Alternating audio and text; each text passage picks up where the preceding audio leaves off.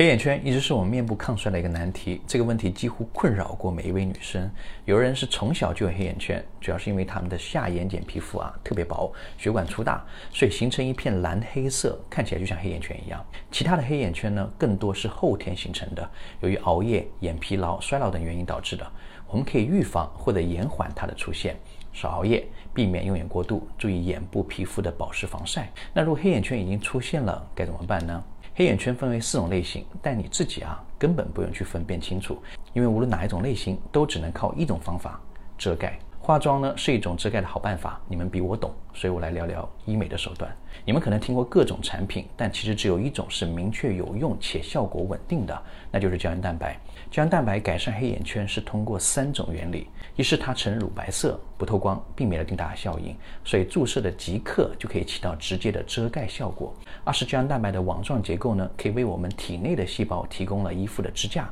诱导我们自身的胶原蛋白再生，以此来增加下眼睑皮肤的厚度度。三是当注射进去的胶原蛋白以后被降解之后，会得到一些氨基酸的组合，它们可以抑制酪氨酸酶的活性，以此来抑制局部黑色素的形成。但通过胶原蛋白来治疗黑眼圈，需要多次注射，整个疗程下来得花不少钱。所以啊，早睡早起就相当于给自己省钱了。